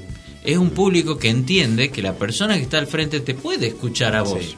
Entonces, el- el- la persona que va al teatro generalmente no tiene su celular prendido, No, no, no, no. dice, hola, Ni hola, sí, estoy en el teatro. Claro. Cuando uno escucha eso, te das cuenta que esa persona no es público de teatro, que Ni alguien se- al se- invitaron esa noche. Ni se baja la bragueta para la masturbación. No te pongas. eh, Yo voy a llamar al INADI. Porque el Eh, señor. el INADI está en la puerta desde hace rato. súper intolerante con la mala educación. Sí, porque sí, sí. creo que es algo que se puede resolver. Porque vos no podés cambiar ciertas cosas que te ha dado la vida. Y ahí sí sería discriminación. No Sí. discrimines a los mal educados. Pero no, sí, No, pero vos discriminar. Porque si sos mal educado, podés ir a una cancha Sí. de fútbol. Eh, sería mal educado sentarse a tener una cena de velas en una cancha de fútbol. Eh, perdón, Ramiro. No, no. Te Por violan. defecto, por defecto Te violan también. directamente. Te Vos violan. tenés que adaptarte al... ¿Puedo cerrar la, historia, la Sí, idea? sí, sí, sí. claro. Ser, para mí ser bien educado es saber adaptarse al medio, saber adaptarse a la situación. ¿sí? Sí. Este, no desnudarse cuando no es propio desnudarse y no ir de frac donde no es propio ir de frac. No estoy de acuerdo con la primera parte. Yo sé que te miraba a vos porque pensaba, yo sé que vos- El Fer le gusta andar esa línea por es la mucho vida. más gris en tu caso. El Fer, Eh, el sí. Fer anda desnudo por la vida. Sí, sí, desnudo mi alma. No, bueno, para terminar el tema este del teatro erótico, y hoy en día es una de las...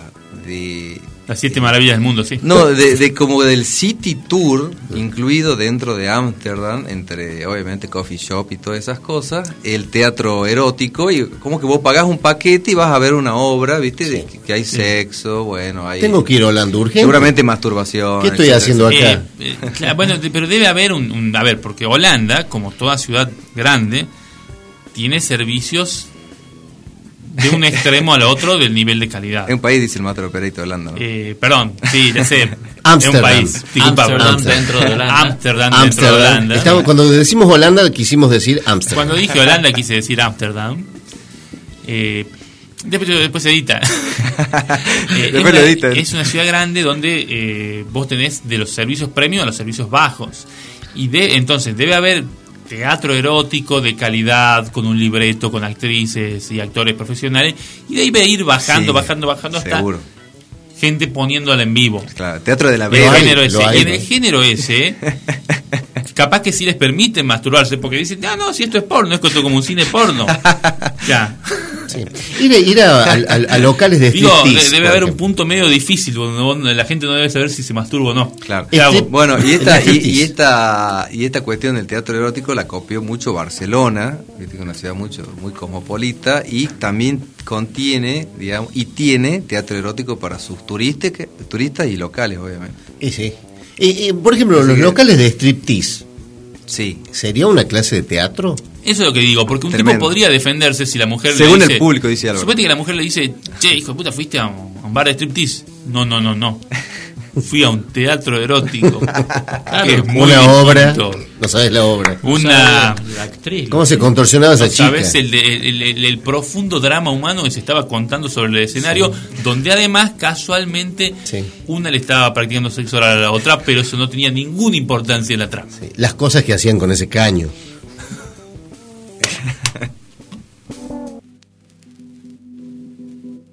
El café de las Bermudas.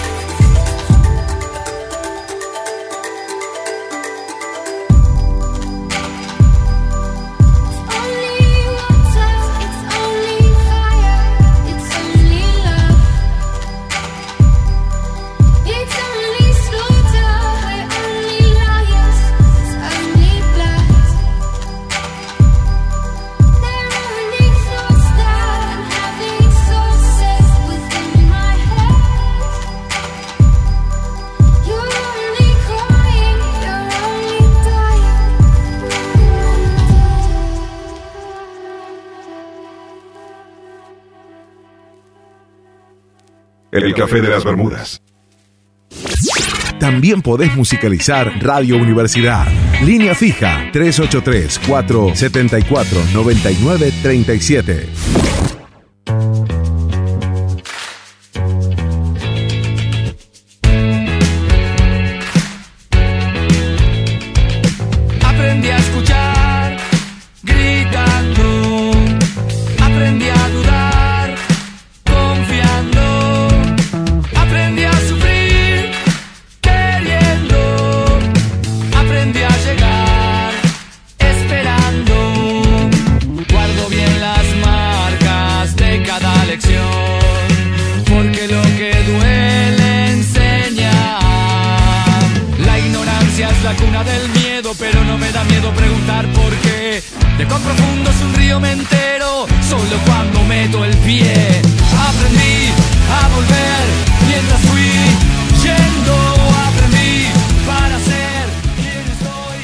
Continuamos con más de El Café de las Bermudas.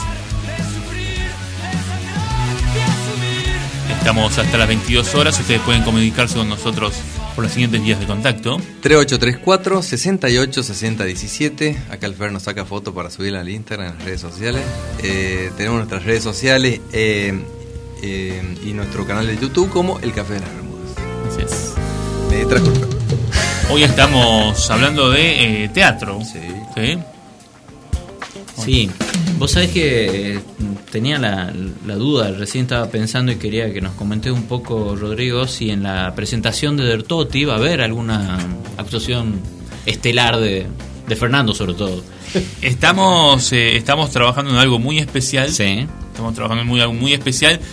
Eh, van a. eh, nos van a tener que esperar un poquito. Nos van a tener que Sí, esperar un sí, poquito porque cierto, cierto. Me olvido requiere yo una esto. preparación y sobre todo requiere que tengamos cierta certeza de que lo podemos estrenar. Claro. De que no va a llegar el momento y nos vamos a tener que echar atrás porque, bueno, tengamos que, que tener- tomar más recaudos. Pero hay una idea. Pero hay una idea. Sí. Hay una idea y que, que es superadora de la, de la presentación del libro anterior.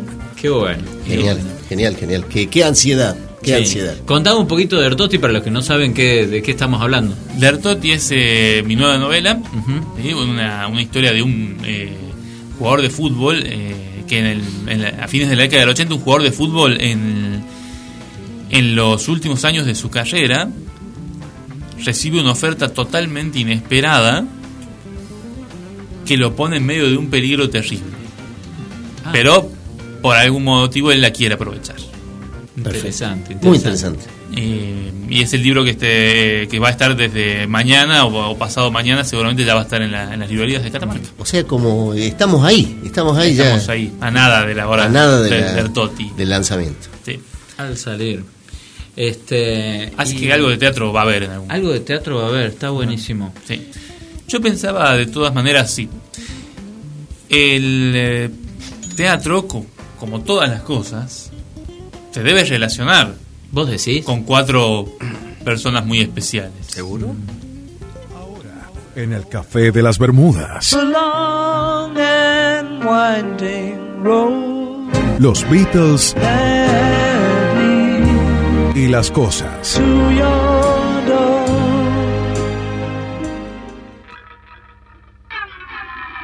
El café de las Bermudas. En abril de 1964, recién llegados al Reino Unido tras su viaje a los Estados Unidos, cuando fue el hecho histórico de la explosión de la Beatlemanía en el mundo, eh, a partir de la actuación que se hizo para todo el país, para todo Estados Unidos, en el show de Ed Sullivan, y tomó ribetes mundiales, por supuesto, los Beatles, justamente al regresar después de, esta, de este acontecimiento al Reino Unido, concurrieron a un estudio de grabación, a un estudio, perdón, de televisión, y grabaron, grabaron una obra, un fragmento de una obra de Shakespeare. La actuaron, hicieron una actuación a modo, por supuesto, no profesional, lógicamente, fue más bien una especie de- de broma, pero eh, justamente tiene que ver con el tema que estamos hablando hoy, de una interpretación shakespeariana de los Beatles. Eh, para la, esto sucedió el 6 de mayo por la cadena ITV en el especial de una hora de que se llamó Around the Beatles. ¿Estamos? Entonces, eh, el fragmento que, representan eh, teatralmente, digamos, eh, en un escenario vestidos, vestidos y eh, en personaje, ¿no es cierto?, de, de la época y todo, tuvo que ver con el sueño de una noche de verano de Shakespeare, que escribió una obra escrita alrededor de 1595. Esto como primer aspecto, eh, y tiene que ver directamente de- con los Beatles y el teatro. Ah, estás, Tan solo el primer aspecto. estás afilado. Sí, esto tiene que ver directamente con los Beatles eh, como protagonistas haciendo una obra de teatro Shakespeare, shakespeariana. Bien. Eh, y lo otro que voy a mencionar es la famosa obra Love, llevada a cabo por el Circo, Circo de Soleil. ¿Mm?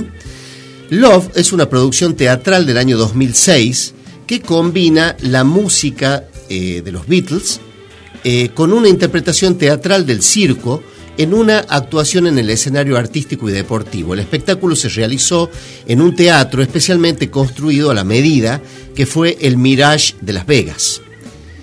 Una empresa conjunta entre el Circo du Soleil y Apple Corps, que es la empresa de los Beatles, es la primera producción que Apple Corps eh, buscó una asociación distinta eh, por fuera de la empresa misma, ¿no es cierto? Este, eh, con Circo de Soleil y produjeron y produjeron esta, esta obra a, a la fecha muy reconocida del Circo de Soleil que se sigue representando de vez en cuando, ¿no?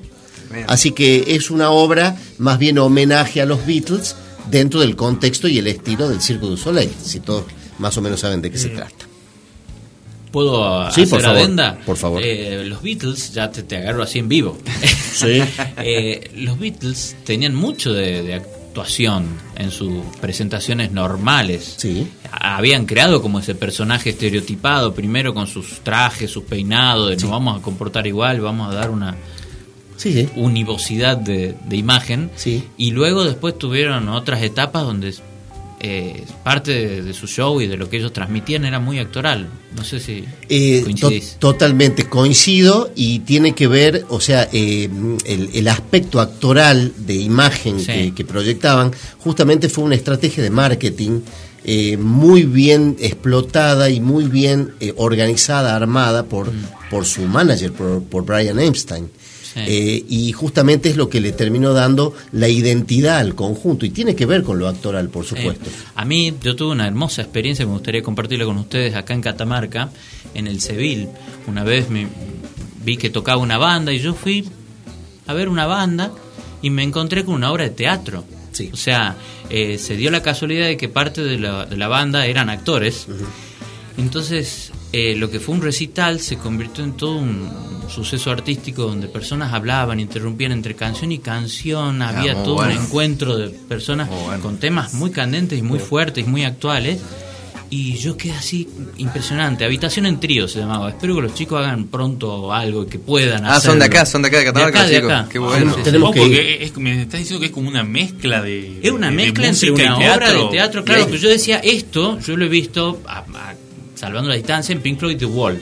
Ajá. Que vos decís, yo voy a un recital y en realidad lo que acabo de ver es una obra de teatro. Claro, claro, con claro. música. Sí. Y estos chicos, chicos, digo chicos porque yo tengo 40, deben tener 25, 26, son, son pibes. Y encontré artistas de un, de un nivel que yo decía, wow, yo nunca había visto esto eh, en gente tan joven, esa, esa capacidad actoral. El, el baterista es un actor y es profesor eh, de teatro. Hay un Este, movimiento muy importante sí. en Catamarca en lo que tiene que ver con teatro. Hay muchos este, grupos de teatro. eh, incluso eh, tengo entendido que el teatro municipal eh, participa a nivel La nacional, la comedia municipal se llama, eh, participa a nivel nacional de certámenes, ha obtenido premios, reconocimientos especiales. eh, hay, hay muy buena actividad En- este, en- teatral en Catamarca. ¿eh? Vale, vale la pena prestar atención a todas las presentaciones que se hacen y la, eh, por supuesto no ahora, no en este momento, pero antes de que sucediera toda esta cuestión de la pandemia, este, había un movimiento muy interesante y, es muy bueno apoyarlo. Sí, sí. La verdad que, la, la verdad que sí, Fer. Yo, yo, por ejemplo, yo no soy muy, muy teatrero. Tenemos acá interru- eh, Es que nos llegan mensajes, Sí, muchos sí. mensajes, disculpen. La gente Arde las líneas. para- Arde las líneas después de los Beatles y el del de los Beatles y la y el teatro, la verdad, sí. Fer, muy bien, no, no, dejate. Muy bien. Muchas gracias. Felicitaciones, Fer, felicitaciones. Yo lo quise probar, dije, Sí. le voy a meter a ver, un Sí, poco el dedo en la sí, llaga sí. a ver si No, responde. y yo- no, está bien. sí, eh. yo- ¿Puedo sumar un, un dato a los Beatles? A ver. A ver. Puedes. Pensé que ibas a mencionar eh, la película de eh, con Paul McCartney, en la cual él hace de un director de una obra de teatro, si no me equivoco, que era Give My Regards to Broadway Street, o que No. estaba haciendo la música de una obra de teatro. ¿es? No, no, eso, eso es un, son escenas de la película que no tiene que ver con la película en Ah, sí. La ok. película en sí se trata de unas de las cintas de las cintas del último disco de Paul que desaparecen. Ah, Sí. ok. Es Paul. No es los Sí. Beatles. No es los Beatles. No, no, pero es Paul. Pero me- Es del año del año 84 esa No, película. no, yo obviamente me, me gusta que mi que mi idea no haya pasado el filtro porque me demuestra la diferencia de, nove- de niveles. Es, usted es un séptimo Dan en Beatles. En. Beatles. Séptimo Y yo apenas Dan. me siento un- con mucha temeridad un cinturón verde. Te estoy te estoy por empezar No, a hacer este, como se poner cera, sacar cera como ¿Qué sería poner cera y sacar cera en alguien que quiere ser un Beatle maníaco? Bueno, si alguien vio, si alguien vio el Karate Kid, este, eh, el señor Miyagi lo, lo entrenaba con cosas diarias Claro. a, a Daniel San, ¿verdad? Sí, lo más esencial, a Daniel San no sabía que lo que estaba siendo entrenado. Pulir. claro. Entonces lo hacía mientras se aprovechaba de él, por supuesto. Lo hacía trabajar. Eh, eh, lo hacía hacer trabajo como pulir el auto, que- eh, pintar, pintar cercos de la casa. Se hizo hacer un jardín japonés, en una palabra, el señor Miyagi. Es lo que yo estoy haciendo con Ra- eh, Rodrigo de a poco. Claro. Sí, Eh, Eso te iba a decir, haciendo- pero sí. eh, eh, puntualmente, ¿cuál sería un ejemplo? ¿Cuál sería el pulir y encerar? Claro. En el sentido de que si yo fuese un joven aprendiz Sí. y te dijera, oh maestro, oh señor Miyagi de los Beatles, Claro. por Es favor, buena, quiero buena. aprender de, de los Beatles Solo tengo 100 dólares. porque para lo empezar. necesito por algún motivo. Claro. Bueno. ¿qué me 10 compro? lucas. No, pero no es comprarse, digo, ¿qué aprender? Sí, por eso, ¿por dónde empiezo? ¿Por Claro. el submarino amarillo? ¿Por el, el álbum blanco? No, no, Por vas a, Yoko. vas a empezar, Por Yoko. vas a La empezar, artística de Yoko Ono. vas a empezar este, leyendo un poco sobre eh, artistas que influyeron a los Beatles, Uf, por ejemplo. tremendo. Uf, Porque te tremendo. iría, te iría llevando por la senda de Es por qué, Miyagi. por qué los Beatles, Sí. por qué los Beatles existen. Claro, en la Claro. Universidad Fernando de los. Beatles, en los dos primeros años de la carrera, no No escuché ves a los Beatles. Beatles. No Claro, no Beatles. sos digno. Va a Claro. cursar Derecho Beatles 1. Claro. Sí. No sé si dos años, pero, No sos digno de Lennon pero todavía. tenés que saber, tenés que saber por qué aparecieron. Es que Lennon vendría a ser como una espada. Lennon es una espada filosa. O sea, vos no le podés dar eso. La espada. Lennon. Con espada Ah. flamígera. No, no, lo- los Beatles, cuando vos tengas el conocimiento de, de qué, qué generó la aparición de estos tipos y por qué cambiaron todo lo que había antes, tenés que saber qué era lo que había antes, por empezar. Vos tenés que estar en la mentalidad de la época para que recién ese día yo ponga play y vos escuches los Beatles. Claro. Yo no te voy a hacer escuchar los Beatles ahora. Exactamente. Cuando vos aprendas a vivir pensando que tu expectativa de vida es de 60 años, Sí. ¿sí? que podés tranquilamente agarrar poliomielitis y viruela, Claro. Cuando vos recién estés en ese estadio mental, yo ahí te voy a poner los Beatles, porque ahí vas a ser un adolescente de los 60. Pero es Y que la- verdad y- nadie empieza por trigonometría a aprender Claro. matemáticas. Lógicamente. Y incluye, la carrera incluye un viaje a, a Liverpool, donde te llevaría a... Uruguay, no, pero Liverpool, Uruguay. Sí, Liverpool, No, no, el Uruguay. coordinador ¿Dónde- es él. Él coordina y lleva de No, no, viaje te- egresados. ya tengo todo armado. Tenés que hacerte un curso muy así. bueno tenés eso, que hacerte ¿no? un curso así. Ya Para, para, para, para. The Beatle Tour. El, el Beatle Tour con Fernando. A ver. Del Café de las Bermudas. El tour de las Bermudas. El tour de las Bermudas. Ya Vos, está. Fer, lo- viajás con la gente. Nosotros vendemos el paquete, ¿sí? Y el paquete te incluye a vos. Llegan los mensajes, siguen llegando los mensajes. Siguen llegando los mensajes. Sí, Hablando de los Beatles. La gente está como loca, gracias a Dios. Bueno. Bueno, Bueno, vamos a una pequeña pausa. ¿Puedo? Eh, Sí, no, perdón, no, sí. una sola cosa. Una infidencia del Master Operator. Ah. Que fue a ver una obra de teatro, El Rey León, con Ricardo Ford. ¿Y pero pagó él o vos la entrada?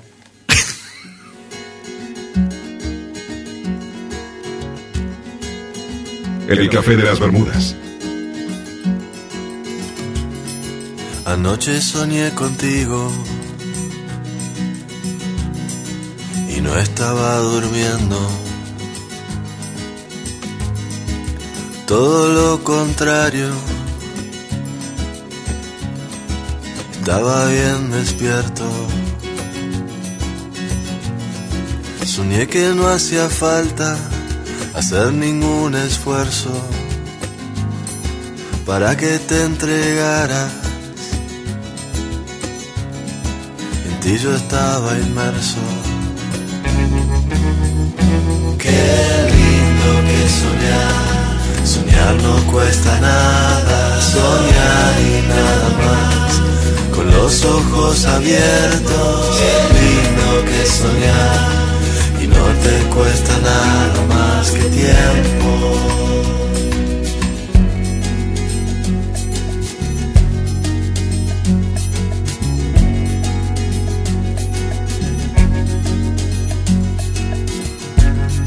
¿Qué hacer con tanta angustia? Por cosas no resueltas. Con toda esta energía, casi siempre mal puesta. Si pudiera olvidarme por siempre de mí mismo, habría de encontrarme allí en tu dulce abismo. Qué lindo que soñar, soñar no cuesta nada, soñar y nada más, con los ojos abiertos. Qué lindo que soñar, y no te cuesta nada más que tiempo.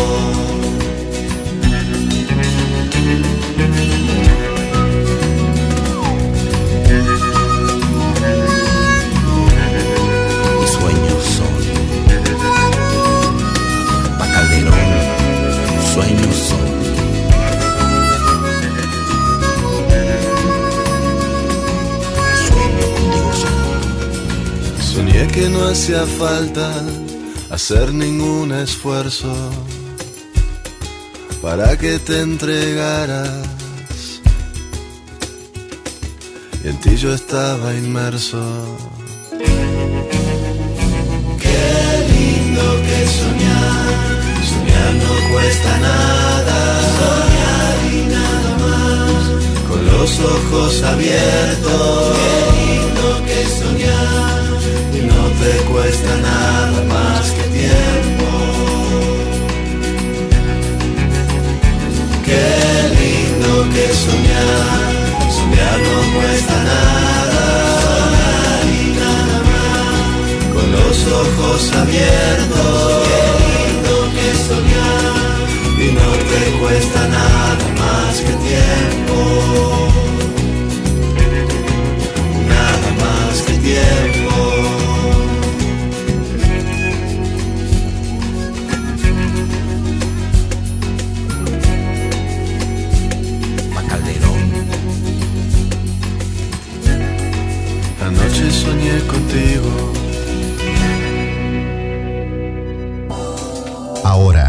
también podés compartir en Facebook el mejor contenido. Busca nuestro perfil Universidad 100.7. Conectate con la radio de la UNCA. Agendanos y escribinos por WhatsApp 383 439 9550.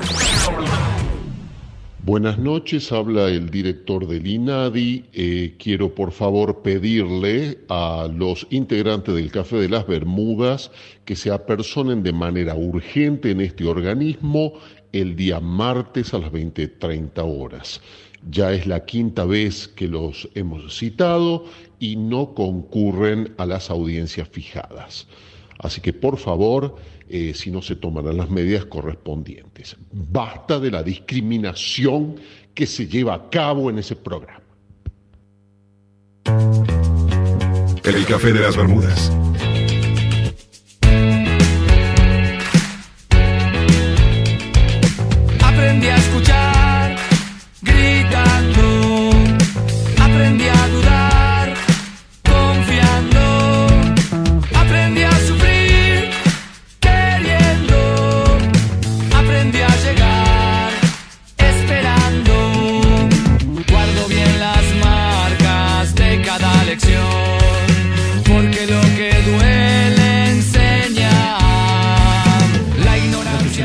Arrancamos el último bloque del Café de las Bermudas. De cuán profundo es un río me entero, solo cuando meto el pie. Te recordamos las vías de contacto rápidamente, por favor, Ramiro. 3834 68 60 17. Desde ya le agradecemos a toda la gente que, que, partic- que participó y participa de, de nuestro canal, de nuestros canales de comunicación y nuestras redes sociales. Así que bueno, ya el bloque final del programa. Ah, o sea que pensaba un poco. eh, pensaba un poco en el tema del teatro que viene desde hace tanto, desde hace tanto tiempo. Hay una cosa que siempre me gusta recordar cuando hablo de teatro y es una, una- una cuestión muy graciosa que es el, el- no sé cómo se pronuncia bien, el Deus ex machina.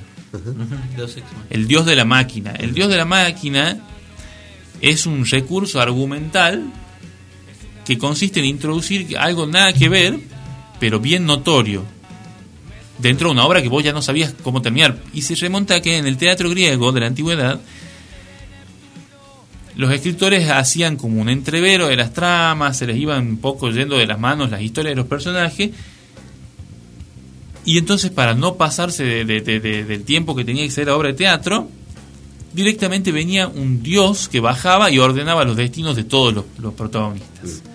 Era el, y bajaba por una máquina con una polea. Entonces era el dios de la máquina. Y es un concepto teatral que siempre me, me- me- me- teatral y narrativo en general que siempre me, ha parecido fascinante porque es, eh, pongo algo bien bien brusco como no tengo nada que eh, ver con lo que va a hacer pongo algo bien bien brusco Está bueno, ¿no? Como contraste así. y pensando en el, en el futuro ese, de, perdón, en el, en el teatro del pasado ese, quería preguntarles qué piensan o cómo piensan ustedes que hacia dónde va el teatro, cuál es el teatro del futuro. Es muy loco eso, porque vos te planteas que en el momento que le pusiste cámara, ya estamos hablando de algún tipo de cine. O sea, es como una mezcolanza entre dos cosas que ya existen y que son tan totalmente separados como artes, el teatro y el cine. Pero de golpe vos decís, ah, si pago electrónicamente esto, tengo acceso a tal obra de teatro que se está transmitiendo por la web. Muchos humoristas están trabajando así. Y vos decís, no podés estar ocho meses sin trabajar. ¿Cómo haces? Y transmitila. Y cuando la transmitís está filmada, ¿es teatro o es cine? Claro. Es una filmación de teatro en vivo. Claro. Una, Sí. una de nuestras oyentes, Romina, nos recomendaba una obra, digamos, con Muscari, que actúa él y es director, digamos, que explotó ahora en la- el tema de la pandemia, de la, de la cuarentena, porque es virtual, vos pagás una entrada, mercado pago, etcétera, etcétera, y podés observar una obra de una hora y pico, dice que muy buena calidad. ¿Quién se hubiese imaginado, perdón, digo hoy, eh, ir a un teatro eh, virtual, ¿no? Sí, ir, sí. ir. Hay una aplicación, hay una aplicación que se llama Teatrix. Teatrix. Teatrix, que Capaz es que muy interesante porque están, uno puede apreciar eh, obras de teatros muy, muy importantes, muy lindas, tienen mucha variedad. ¿Es paga, Tan- perdón, Fer? Sí, es paga. Pero vale la pena, te digo, el que le gusta el teatro, eh, vale la pena. Y no creo que sean muy caros. Yo creo que el teatro, eh, a ver, eh, haciendo un, un repaso de, del teatro desde sus orígenes, al- eh, básicamente el teatro nace por la necesidad de representar cosas de la vida diaria, de la vida común, claro. eh, una expresión artística que es natural, como habíamos dicho al principio del programa. Eh, y nace justamente el teatro representando hechos de la vida cotidiana como era la casa. El hombre antiguo representaba en, la, en- en- en las noches en la hoguera, frente a toda la tribu, eh, hazañas, hazañas de- que tenían que ver con la casa, con, con acontecimientos o situaciones eh, de la naturaleza. Eh, por eso pienso que no va a desaparecer nunca el teatro, no importa la manera en que, en que se en que se transforme, en, en que se transmita, ya sea por medios electrónicos, no, no, no, no interesa tanto eso, pero que básicamente no va a desaparecer porque es propio del ser humano. Siempre vamos a tener algo para mostrar o algo para contar de una manera u otra. Está muy bueno lo que decís. Yo creo que se mm, que el teatro marcha eh, hacia cada vez más la ruptura de la cuarta pared. Em, si vos te fijas en, en- en- en el pasado era estaba muy separada la obra del espectador. Yo creo que se va a ir cada vez menos hacia eso hasta llegar a límites absurdos, como se lo llegó en algunas en algunas ocasiones en- en- en el teatro argentino, Cuando, por ejemplo, había una, había una obra muy famosa, eh, una obra del under porteño, llamada eh, Pollera de Lana. En. Pollera de Lana, en un momento, no, no, no, ni, sé, ni sé de qué trataba, se tra- solamente sé, sé que se llamaba así.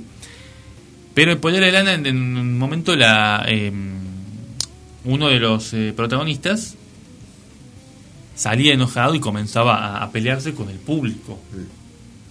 Por esa cuestión de romper la cuarta pared. Estaba fuera, estaba en personaje, pero fuera. Y el tema era hasta dónde llegabas esto, porque si realmente ibas hasta las últimas consecuencias en tu, tu- tu proyección artística, algunos actores que hacían salían a la calle y se peleaban con gente que ni siquiera estaba viendo la obra. Lo tomaba muy a pecho. Claro, era como, ese es un verdadero, un actor entregado a su personaje. Que muere. Bien. Bueno, uno murió, de hecho. Uno murió, tuvo, tuvo un altercado ahí con, con- con un señor que, que, que le planteó que él no tenía nada que ver con su esposa. Y bueno, no, nunca supo que estaba en, estaba en persona. Estaba en persona. Por eso la RT lo cubrió. ¿Ustedes se acuerdan de la película Anónimo? Anonymous. No. No. No, ¿La, la vieron? Por que- Mike, sí, Eh, sí. obvio. Bueno, obvio. a- Anónimo, Anónimo. May la viste, May la Contanos. viste. Eh, Anónimo trata básicamente de la teoría de que Shakespeare no fue Shakespeare. Eh, Shakespeare fueron varios. Vende humo. Eh, eh, no, no vende humo. Fueron varios. Claro. El, el- quien se toma como Shakespeare Claro. es un impostador. ¿Mm? Eh, y quien está detrás de quien es el verdadero escritor o autor de las obras Sí. en esta película es un noble. Es un noble que está en contra o es un, un reaccionario no a, la, a la situación política de, de Inglaterra de ese momento. Entonces tiene que decirlo de alguna manera y lo dice a través de las obras y no puede dar la cara, lógicamente. Entonces toma este, a este personaje que es Shakespeare, Claro. eh, que no es el verdadero, digamos, el que escribe. Eh, ¿A qué voy con esto? A que el teatro, como la literatura, como el cine y toda expresión cultural, toda expresión artística, toda expresión humana, es un vehículo de transmisión de algo también. Entonces el teatro no solo transmite emociones, sino que transmite mensajes. Si ustedes ven obras de teatros importantes que se han hecho en, por ejemplo, en Argentina en la época del proceso, yo recuerdo una obra de teatro eh, donde se apareció uno de los primeros desnudos en Doña Flor y sus dos maridos, creo que fue, si mal no recuerdo, que fue un escándalo porque en un momento el actor principal eh, aparecía corriendo de la parte de atrás del teatro y pasaba por entre medio de toda la gente hasta subir al escenario, Desnudo. totalmente desnudo, con un sombrero en la cabeza nada más. Y esa obra era una obra considerada, eh, era una, una cachetada a, la- a las buenas costumbres que trataban de imperar en ese momento del proceso, en un momento delicado del, Sí. del país. Entonces, quería decir esto nada más. que- De todas maneras también es interesante porque siempre uno piensa que la, la actividad del escritor es una actividad aislada, donde está encerrado en cuatro paredes y se tiene que poner a escribir y sacar algo de su mente. Pero vos imagínate la Inglaterra de ese momento, el siglo XVI, vos estás en una ciudad donde vos sos escritor de, de obras de teatro. ¿Con quién te juntás? ¿Con quién te juntás? Con los otros escritores, con Claro. los otros que trabajan pares, en el único digamos. teatro que hay, con Claro, tus pares. claro. ¿Y qué hacen? Conversan. Conversan, toman, comen, conviven y tienen ideas. Y dicen, che, qué bueno que estaría hacer una obra sobre unos enamorados, ¿no?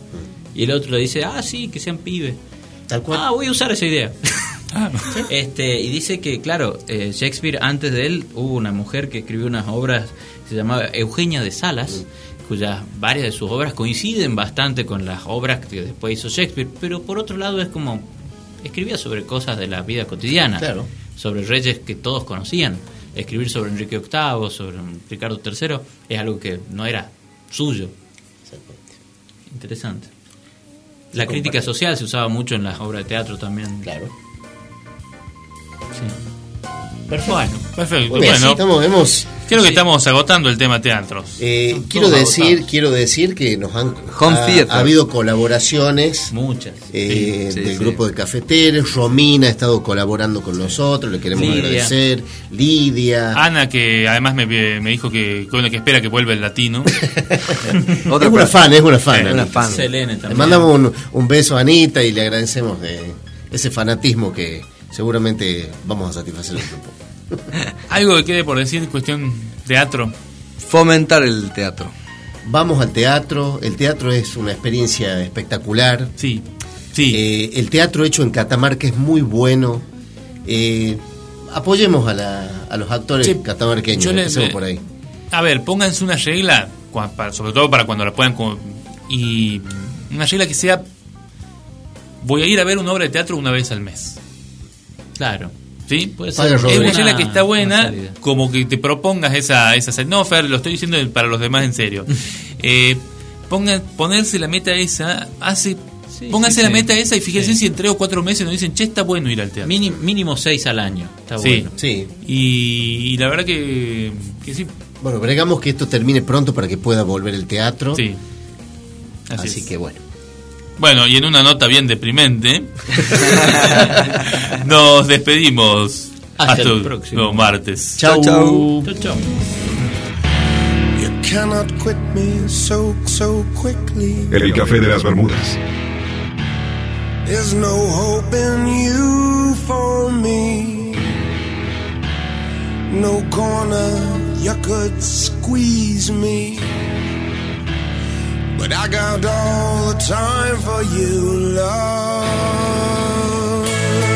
The space between the tears we cry is the laughter keeps us coming back for more. The space between the wicked lies. One, two, three, four.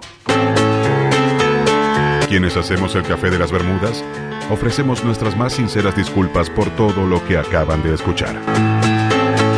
El café de las Bermudas, martes 21.30 a 24, por FM Universidad 100.7.